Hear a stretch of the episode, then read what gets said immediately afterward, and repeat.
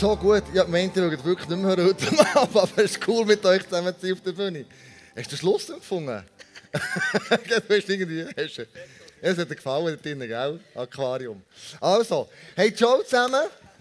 So gut mit euch unterwegs sein. Die Andrea und ich möchten mit euch heute in eine neue Serie starten, die heißt Beziehungen, Beziehungs-Know-how. Und da geht es darum, wir leben ja überall Beziehungen drin. In der Ehe, in Freundschaften, in der Kirche, in der Arbeitswelt, überall, wo wir auf andere Menschen treffen, leben wir irgendwo in einer Beziehung. Und die Frage ist, wie leben wir die Beziehung oder wie können wir die Beziehungen noch erfolgreicher leben? So haben wir gesagt, komm, wir machen mal eine Serie über das. Nächsten mm, Sonntag wird Maria ihr Herz ausschütten, was über Beziehungen sie möchte ich gerne sagen.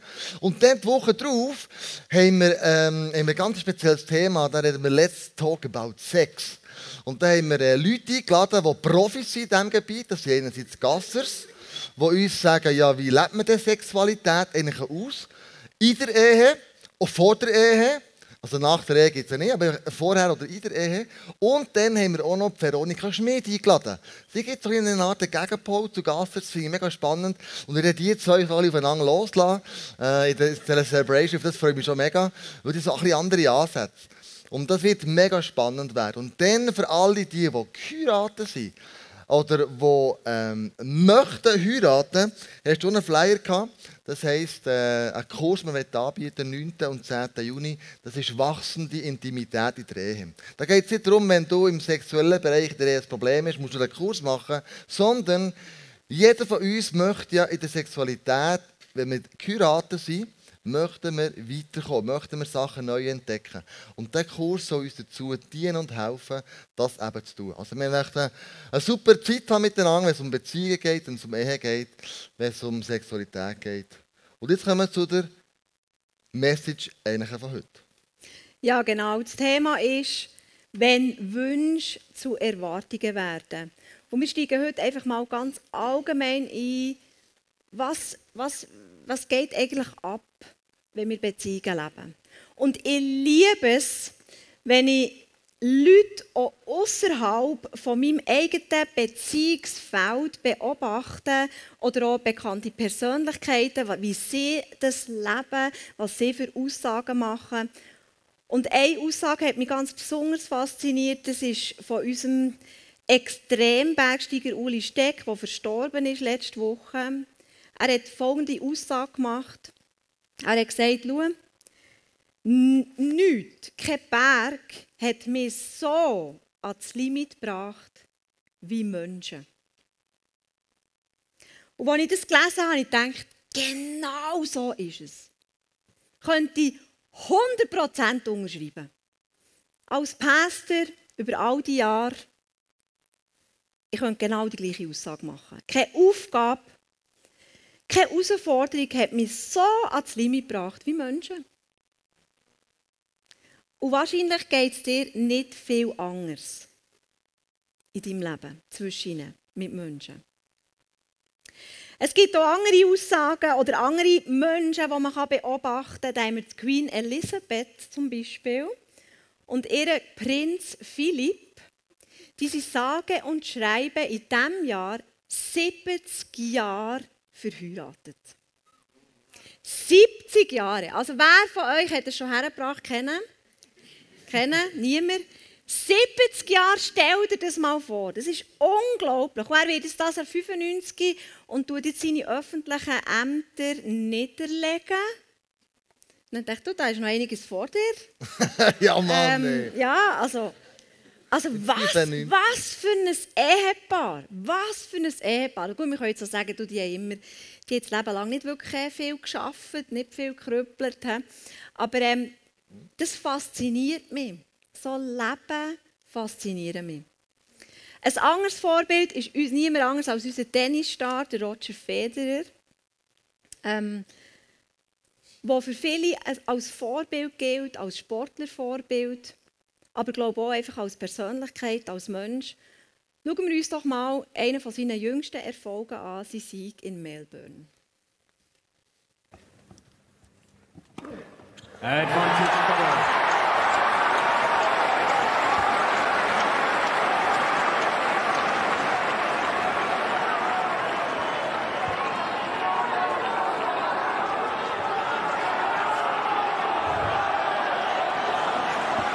Thank you.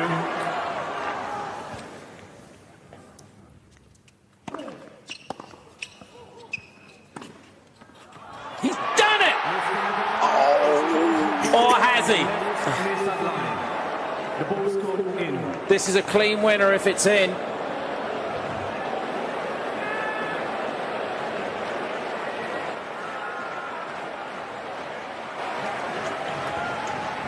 It is in.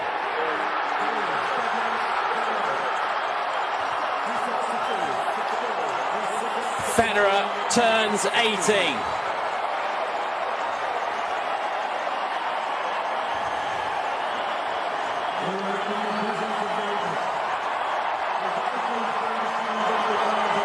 Did he ever believe it?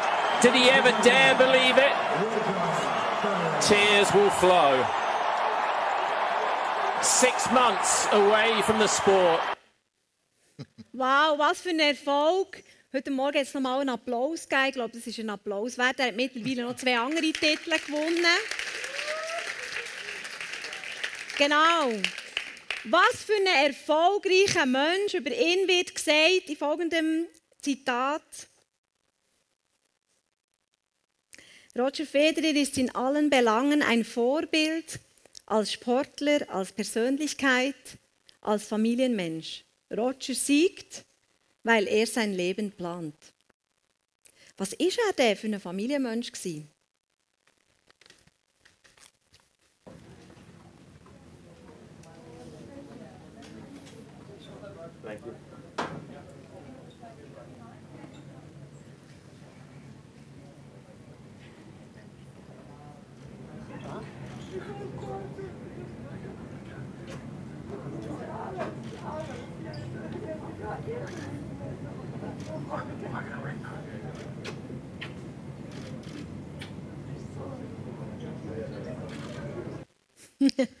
ja, sehr cool. Ihr seht Knutschverbot auf der Bühne heute. Wir haben keine versteckte Kamera. Genau. Über seine Frau Mirka schreibt er folgendes. Mirka war schon bei mir, als ich noch keinen Titel hatte. Und sie ist 89 Titel später immer noch da. Sie spielte immer eine wichtige Rolle. Ich bin einfach glücklich, dass sie meine Frau und erste Supporterin ist und mir immer die Wahrheit sagt. Wir passen sehr gut zusammen. Wow, was für ein Vorbild. Was für ein Vorbild. Es kommt uns über, nicht nur seine sportlichen Erfolge, sondern einfach auch als Persönlichkeit. Aber wie wir alle wissen, gibt es die Highlights. Und wir kennen aber alle sehr gut aus unserem eigenen Leben Beziehungen, die scheitern. Vielleicht sind wir selber gescheitert, schon ein paar Mal, auch mit Zwischenbeziehungen. Wie wir beispielsweise auch in folgendem Facebook-Post lesen können. Die meisten Leute posten nur schöne Erlebnisse auf Facebook. Die sozialen Medien werden dafür genutzt, sich hauptsächlich von der Schokoladenseite zu zeigen. Dieser Post ist nicht erfreulich, doch, doch, es gab, doch es ist ein großes Lebensereignis, deshalb teile ich es mit euch. Heute geht ein langes Kapitel zu Ende. Um 10.20 Uhr sind wir nach nur 20 Minuten Gerichtsverhandlung als geschiedenes Ehepaar aus dem Gerichtsgebäude gegangen. Wir brauchten keinen Anwalt und gehen als Freunde auseinander. Das ist die andere Geschichte von Leuten aus unserem ICF. Die Spannung, die Spannung zwischen erfolgreich sein in Beziehungen und scheitern und wieder aufstehen, ich glaube, die kennen wir alle. Und heute stehe ich da. Wir sind 22 Jahre verheiratet. Ich kann sagen, wir sind zerbrochene Gefäße, wo Gott immer wieder auf wundersame Art und Weise zusammengepflegt hat. Wir sind nicht mehr perfekt oder noch gar nie gewesen. genau. aber ganze Gefäße wieder geworden mit Gottes Hilfe und Gottes Gnade. Und Jesus sagt in der Offenbarung, wer durch hat bis zum Ziel, der wird mit mir auf dem Thron sitzen. Der wird den Sieg erringen. Aber wie ihr sicher mit mir einig seid, Erfolg in Beziehungen gibt es nicht über Nacht. Es braucht eine Strategie. Dazu der nächste Clip.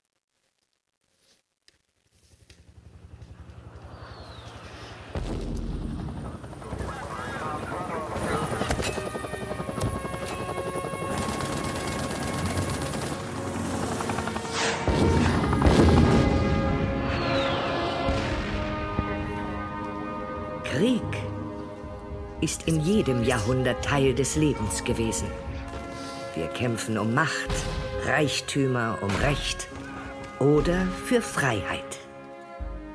Es scheint immer etwas zu geben, für das es sich lohnt zu kämpfen. Aber eins haben alle Kriege gemeinsam. Bei jeder Schlacht gibt es jemanden, der vorher eine Strategie entwickelt hat. Das war eine der Aufgaben meines Mannes bei der Armee. Er beobachtete genau, was der Feind tat. Dann machte er einen Plan und stellte die nötigen Ressourcen zusammen, um den Feind zu bekämpfen. Mein Mann war einer der wichtigen Strategen, bis er bei einem Herzinfarkt ums Leben kam.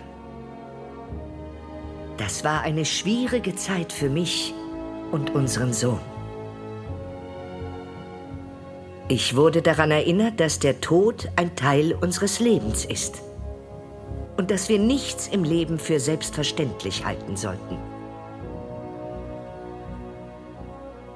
Es ist 40 Jahre her, dass Leo gestorben ist.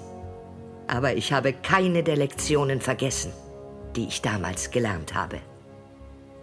Ich bin erstaunt, dass bei den vielen Schlachten, die wir heutzutage führen, sei es um Geld, Kontrolle oder um Herzensangelegenheiten, die wenigsten wissen, wie man richtig kämpft.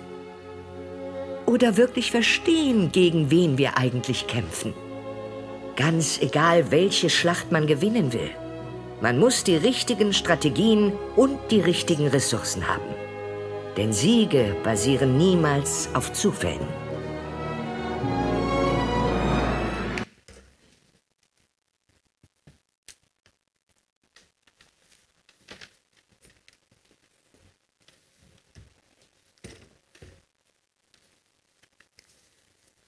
Ja, wenn wir Beziehungen anfangen, dann meine ich nicht nur eine Ehe, das kann auch eine Freundschaftsbeziehung sein, oder wenn du an einen neuen Arbeitsort kommst, oder vielleicht auch du bist ins ICF gekommen, in die Kirche, vorher bist du vielleicht nie oder an einem anderen Ort. Wir alle kommen mit Wünschen in eine Beziehung. Wir haben die unterschiedlichsten Wünsche. Ich nehme jetzt mal die Ehe so am Anfang wir haben einen Wunsch, wie dass wir, wo dass wir wohnen wollen, vielleicht was wir eines Tages für ein Haus werden bauen. Ähm, wenn du eine Frau bist, hast du einen Wunsch, wie viele Kinder dass du einiges möchtest haben, ob überhaupt Kinder möchtest haben. Wir haben eine Vorstellung, wie wir unsere Zeit verbringen wollen, ähm, welches Auto das wir eines Tages werden fahren wie unsere Frau oder unser Mann wird kochen, am liebsten so wie die Mutter vielleicht. Oder eben, es geht echt mehr um, um die Rollenvorstellung, oder? Was, wer hat den Finger da? Ähm, wir eine Vorstellung, wie das wir mit Genussmitteln umgehen wollen. Wir eine Vorstellung, wie viel Geld auf unserem Bankkonto sollte sein oder wie viel wir mal auch verdienen wollen. Wir haben eine Vorstellung, wie unser Partner sollte aussehen Vielleicht sehr genaue Vorstellungen, Wünsche. Wir haben eine Vorstellung, was unser Partner oder unsere Partnerin im Bett sollte tragen Oder auch nicht. Ja, eine riesige Wunschbox. Eine riesige Wunschbox. Da kann noch mehr drin sein. In der Kirche, wenn du in die Kirche kommst, hast du auch gewisse Wünsche. Wünsche, wie der Worship aussehen und tönen, was für Songs wir singen, was für eine Kultur, was für ein Predigtstil der Kirche soll herrschen. Wie Beziehungen du, ähm, also welche Beziehung du zu deinem Pastor möchtest haben, wie tief, wie weit, wie breit, was auch immer es ist. Und wenn wir gerade beim Pastor sind, ähm, das hat man so gewünscht, dass wir immer gut drauf sein 30 Jahre jung, aber die Weisheit haben von einem 50-Jährigen. Der arbeitet von morgen um 8 Uhr bis am Abend um Mitternacht, aber er hat doch immer Zeit für seine Familie. Er macht täglich mindestens sieben Hausbesuche, ähm, ist aber immer im Büro erreichbar. Ähm, er verdammt zwar die Sünde, tut aber niemandem weh. Er kümmert sich mit einem grossen Herz um die Jugend und hat gleich Verständnis für die ältere Generation. Er verdient zwar nicht viel, sollte aber immer top angelegt sein. Und er zeigt den Erfolg mit dem Auto, das er fährt, aber der Zeit gibt er mehr als das immer wieder in die Kille rein. Das ist ein Wunsch, den man vielleicht könnte haben an einen Pastor. Hm. Ja, genau. Bevor wir so Freundschaften starten, bevor wir an einen neuen Ort herkommen, neue Leute lernen kennen, dann visionieren wir über die Wünsche. Wir sind, wir sind on fire, wir sind leidenschaftlich. Manchmal bagatellisieren wir vielleicht auch Sachen, wir lachen auch über Sachen. Beispielsweise über das Aussehen. Wir wissen ja, dass man älter wird. Und wir wissen ja, dass man faltiger wird. Und nicht immer wird wie 20 aussehen. Und wir lachen über solche Sachen. Aber irgendwann, irgendwann, und wir wissen eigentlich gar nicht so genau, wie so etwas passiert, ändert sich plötzlich die Stimmung. Es ändert sich plötzlich in, in eine andere Richtung. Die Wünsche sind nicht nur noch Wünsche, sondern sie verlagern sich in eine andere Box. Sie verlagern sich in die Box, wo Erwartungen heisst. Ein Haus ist plötzlich nicht mehr nur noch ein schöner Wunsch. Ich möchte es unbedingt. Das Auto, wenn ich überhaupt eins fahre. Genussmittel. Die. Wenn du plötzlich Kinder bekommst, sieht plötzlich alles ganz anders aus. Ein Wunsch kann sich sehr schnell in die Erwartungsbox über verlagern. Und all diese Sachen verlagern sich in die andere Box. Die Stimmung ändert sich schlagartig. Mir sagt jetzt plötzlich, du bist mein Ehemann, du bist meine Ehefrau, du bist mir das schuldig. Du bist mein Pastor, du bist mir das schuldig. Du bist meine Freundin, schon seit Jahren. Das macht man doch, wenn man eine gute Freundin ist oder ein guter Freund.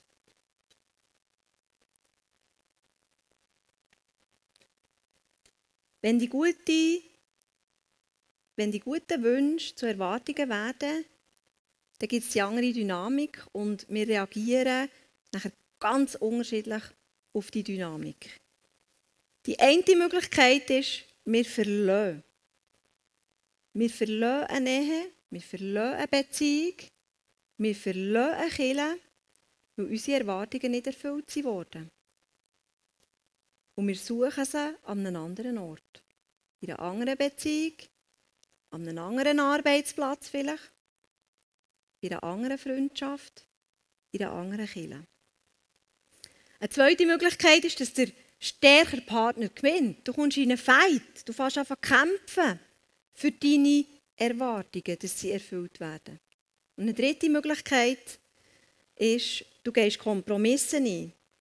Du machst eigentlich dein eigenes Ding. Du bist zwar noch committed zu der Ehe, aber die Person, die hat eigentlich nicht mehr so viel mit deinem Leben zu tun. Aus einem Bund ist ein Vertrag geworden, der einfach auf dem Papier noch besteht. Aber was verloren geht, gerade in einer Ehe, ist Romantik und Intimität. Das ist nur noch das Funktionieren. In einer Freundschaft ist es so, die Verbundenheit, die verloren geht. Ein Faden, der plötzlich abreißen kann. Oder auch in der Kirche, in Beziehungen in der Kirche, kann einfach einen Faden so schnell abreißen. Und Kompromiss ist eigentlich höchstens ein anderer Weg, wie das wir Erwartungen managen, wie das wir Erwartungen handeln. Aber Liebe ist ein Geschenk. Und in Erwartungsbeziehungen kann ich Liebe weder geben noch empfangen. Es ist nicht mehr möglich. Mhm. Es ist nur noch ein darauf warten, ein Einfordern, aber es ist nicht mehr eine Liebe, die bedingungslos könnte sein. Und im Extremfall bekommt die Erwartungsbox auch noch Töne. Du gehst noch schütteln. Du hast mir das im Fall zu erfüllen.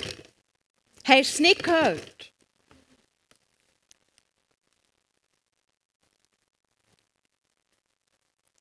Liebe geben, Liebe empfangen ist nicht mehr möglich. Gehen wir zum nächsten Clip. Also, wenn Sie die Chance hätten, eine Sache in Ihrem Leben wirklich zu verbessern, was wäre das? Nur eine? Tja, dann wahrscheinlich meine Ehe, denke ich. Denn wenn es eins gibt, was wir wirklich gut können, dann streiten. Nein, ich denke nicht, dass das so ist. Entschuldigen Sie? Nur weil Sie beide sich dauernd streiten, bedeutet es nicht, dass Sie es gut machen. Es gibt in jeder guten Ehe gelegentlich Spannungen. Aber ich wette, Sie haben nie das Gefühl, gewonnen zu haben, nach einer wortreichen Auseinandersetzung mit Ihrem Mann. Darf ich fragen, wie viel Sie für Ihren Mann beten? Äh, ehrlich gesagt wenig. Hm. Elizabeth, ich denke, es wird Zeit, dass ich Ihnen meinen Lieblingsplatz in diesem Haus zeige.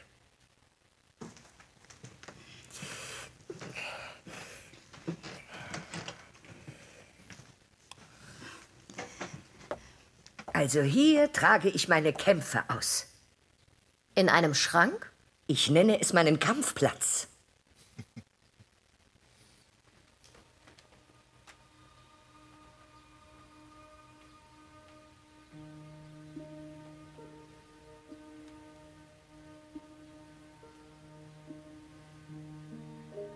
Also, Sie haben Gebete für jeden Lebensbereich? Eine Gebetsstrategie, ja.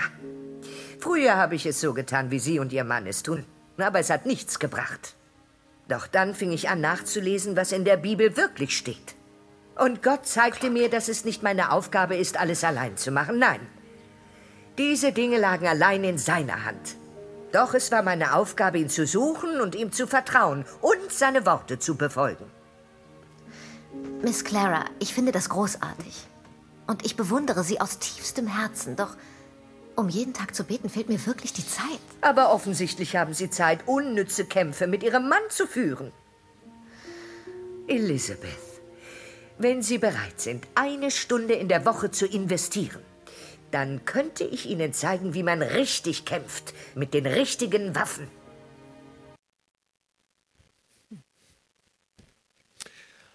Also eine Gebetsstrategie. Bleiben noch einen Moment bei dieser Box. Was ist die Schwierigkeit, wenn man so Boxen im Leben hat?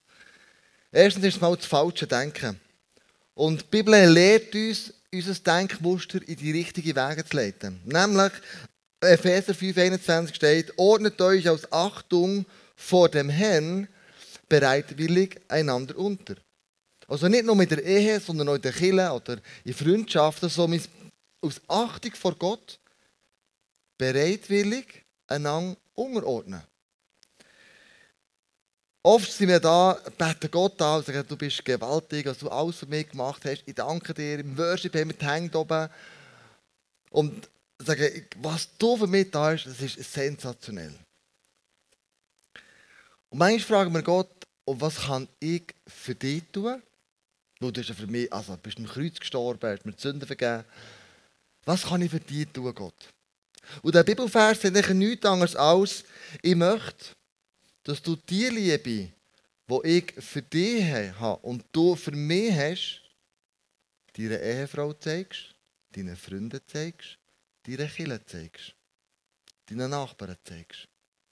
Die gleiche Liebe. Ordnet euch aus Achtung vor dem Herrn bereitwillig einander unter. Das ist mal das falsche Denken, das eine. Das zweite ist aber auch Manipulation. Wir fangen an, wenn wir so eine Erwartungsbox haben im Leben, den anderen zu manipulieren. Zum Beispiel heisst es,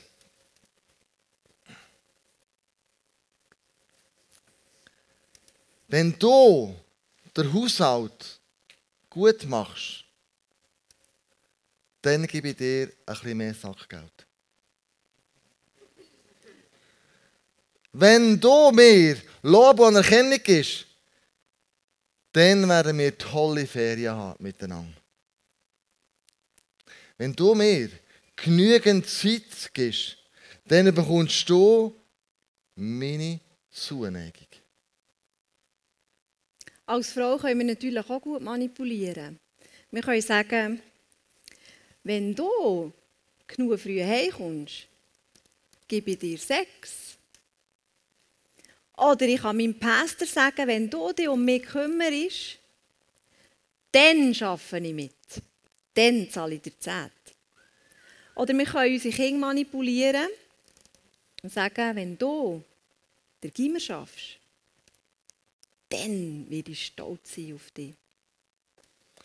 Solange wir beide zusammen das Seil in der Hand haben, werden wir nie herausfinden, was es heisst, bedingungslos zu lieben. Wenn wir das herausfinden müssen beide zusammen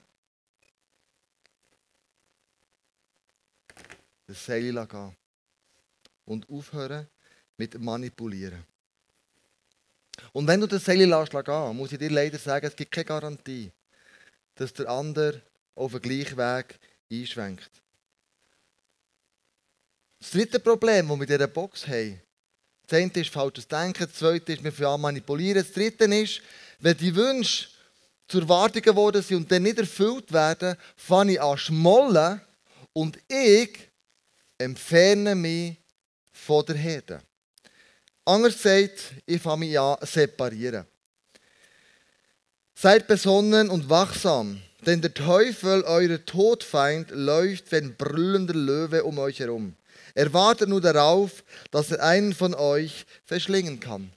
Ich ein Bild mitgenommen. Schau, Leute, es ist der Teufel dargestellt und der ist, der ist hungrig. Der schaut, wo kann ich jemanden von einer Herde, von einer Familie, aus einer Beziehung heraus absondern. Ist es der schwächste Schäfli ganz hinten? Geht er auf das los? Siehst du das ganze Ding? Ich glaube, es ist nicht so. Der Teufel nimmt sich nicht unbedingt das schwächste Schäfli, sondern der Teufel nimmt sich das Schäfli, das er von der Herde abgesondert hat wo ganz allein ist. Und er wird alles daran setzen und versuchen, zwischen dem Schäfli, das jetzt allein ist, und der Herde noch einen tieferen Keil einzuschlagen. In Freundschaften, in der Kirche, in der Ehe, vielleicht sogar am Arbeitsplatz. Das ist seine Absicht. Also, wenn wir schmollen und die Erwartungen nicht erfüllt werden und dann wir uns separieren, hat der Teufel das Lichtspiel, die ganz wegzunehmen. Und am Schluss zu töten. Am Schluss wird einfach das Schäfli umgebracht. Mit anderen Worten, am Schäfli wird das Leben rausgezogen. Und ich kenne viele so Schafe die das Gefühl haben, ich kann das Leben alleine leben, nicht in der Gemeinschaft. Ich bringe das selber her. Aber ihr Leben fühlt sich so an. Also es ist nicht einfach, die Erwartungen von dieser Box, die da innen zu lassen. Was muss ich also machen? Ich muss die Erwartungsbox lernen. Ich habe mir eine andere Wohnung vorgestellt oder Haus, das wir haben. Der Kinderwunsch. Die Zeit, die wir zusammen verbringen. Das Geld, die wir vielleicht nicht haben. Die. Genussmittel. Das Aussehen. Wir werden mal alle zusammen alt und schrumpflig. Was die Frau trägt im Bett, welches Auto wir fahren. Also zurücklegen heisst nichts anderes als, ich entscheide mich, die Person, die in ihrer Beziehung inne bin, bedingungslos zu lieben. Das ist ein Entscheid von da daher. Das ist aber alles in dieser Box. Was mache ich denn mit dieser Box? Ich habe ja die Wünsche immer noch. Auto, Kind, Haus, Wohnung, Kleider, was auch immer. Was, was, was mache ich jetzt mit dem? Also als allererstes muss ich glaube eingestehen, dass ich wirklich so, so Wünsche habe, die ich zurücklegen müsste. Das ist manchmal schmerzhaft und tut weh, zu wissen, es bleibt ein Wunsch.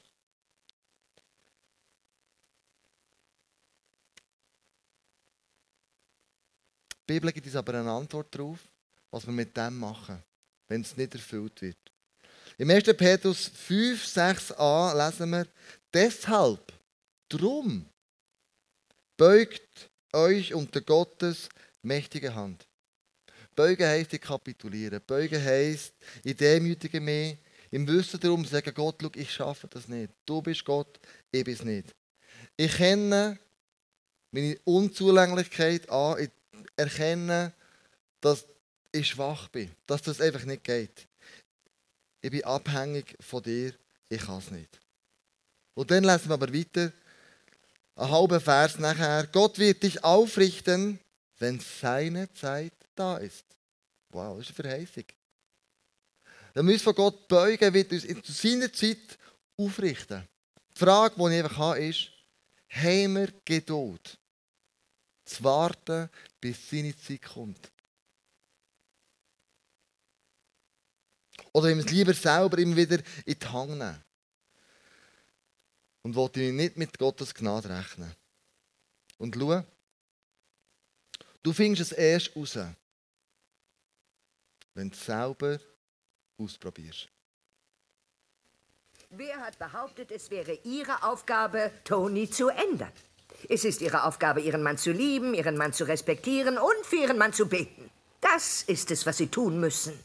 Und Männer können es gar nicht leiden, wenn wir Frauen dauernd versuchen, sie zu ändern. Elizabeth, Sie sollten darum bitten, dass Gott das tut, was nur er tun kann. Und dann sollten Sie darauf vertrauen, dass alles seinen richtigen Weg geht. Ich habe keine Ahnung, wo ich anfangen soll. Hier. Hier drinnen finden Sie einige meiner liebsten Bibelverse. Als ich anfing, für meine Familie zu beten, habe ich mit Ihnen begonnen. Vielleicht fangen Sie auch so an.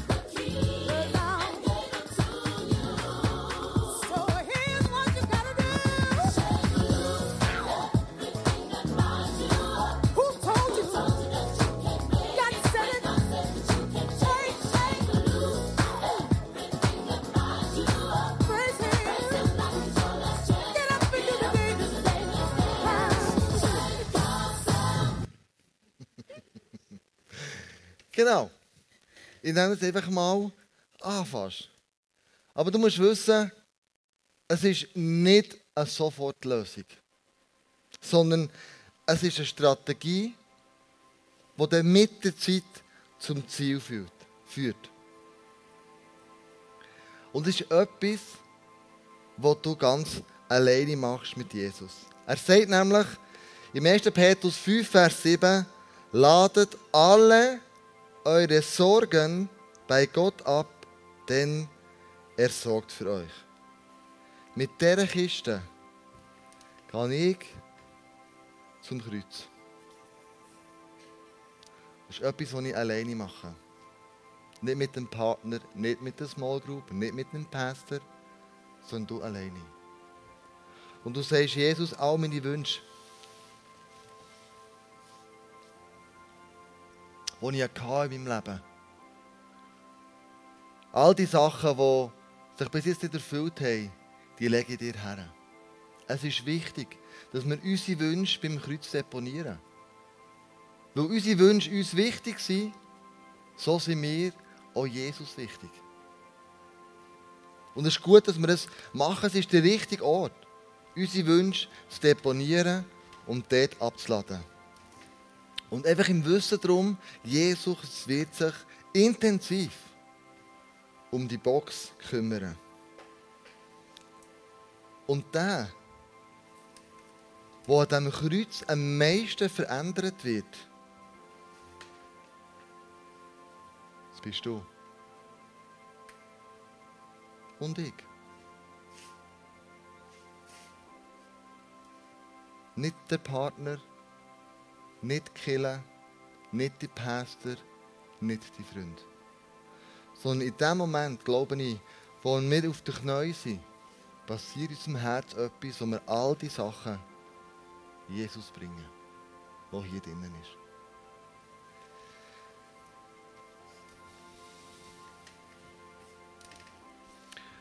Und Jesus sagt, schau, ich möchte Verheißungen geben.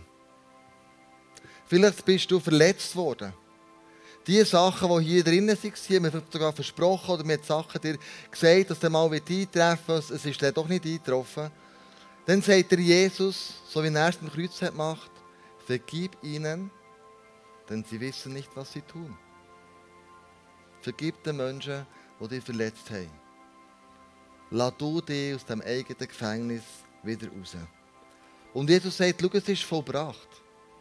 Und das ist der Moment, wo ich muss eingestehen Jesus, ich kann es nicht, aber du, du kannst es. Und Jesus sagt, schau, ich bin in den Schwachen mächtig. Und in dem Moment sagst du, Jesus, ja, ich bin schwach. Bitte bist du stark in mir. Freunde, wenn wir es schaffen, in unserer Ehe, in unseren Freundschaften, unseren Arbeitsorten, unseren Beziehungen, wo wir auch immer leben, eine so eine bedingungslose Liebe vorzuleben, wo das, was hier drin ist, wieder hier zurückkommt, dann haben wir eine Haltung, die die Bibel im Johannes 13, Vers 35 beschreibt, nämlich an der Liebe untereinander wird die Welt erkennen, dass ihr meine Jünger seid. Und könnte es nicht sein, dass diese Stelle von dieser Liebe redet? Von einer bedingungslosen Liebe. Wir möchten zusammen beten für euch und dir einfach noch ein paar Fragen stellen. Die du auch im, im App inne. Wo habe ich meine Wünsche zu Erwartungen gemacht? Und bin ich die Person, es dem anderen gegenüber schüttelt, dass sie sie gehört. Wo manipuliere ich vielleicht bewusst oder, oder ganz unbewusst? Und wo muss ich mich heute Abend entscheiden, das Seil zu lassen? Welche Verheißung von Jesus will ich ganz bewusst in Anspruch nehmen und meine Wünsche am Kreuz deponieren? Ich möchte dich bitten, aufzustehen zwei, drei Minuten einen Gedanken zu machen, oder ein paar Sekunden besser gesagt. Und die Message auf dich wirken, vielleicht steigst du jetzt in ein Zweigespräch mit Jesus.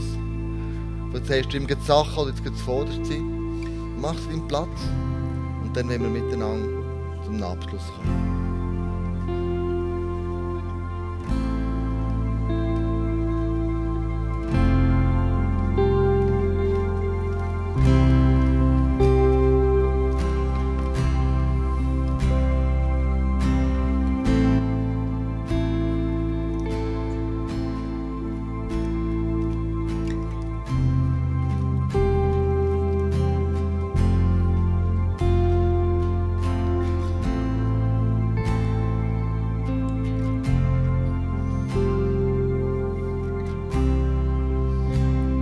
Jesus, mir wird bewusst, dass die Beziehungen, die du mir eingestellt hast, die wichtig sind für mich. Und wenn die nicht so leichtfertig aufgeben weil gewisse Erwartungen nicht in Erfüllung gegangen. Und jetzt heute Abend entscheide ich mich ganz bewusst, als Mann oder wie auch als Frau, Erwartungen, die in der Erwartungsbox drinnen sind, zurückzutun in die Wunschbox sicher. Und Jesus, ich bringe sie dir. Und bitte dich, Jesus, kümmere du dich darum. Jesus, ich will anfangen, für meinen Partner zu beten. Ich will anfangen, für meine Freunde zu beten. Ich will anfangen, für meine Kinder zu beten, für meinen Pächter zu beten, für meinen Chef zu beten, für meinen Arbeitsort zu beten. Ich will eine Strategie entwickeln, dass sich etwas verändert. Und nicht, weil ich das will, sondern weil ich es einfach dir bringe, Jesus. Weil ich weiss, du wirst dich um das kümmern. Und ich danke dir, Jesus, dass du der bist, der mich bedingungslos liebt. So machst du mich fähig, andere bedingungslos zu lieben. Und das danke dir, Jesus, von ganzem Herzen.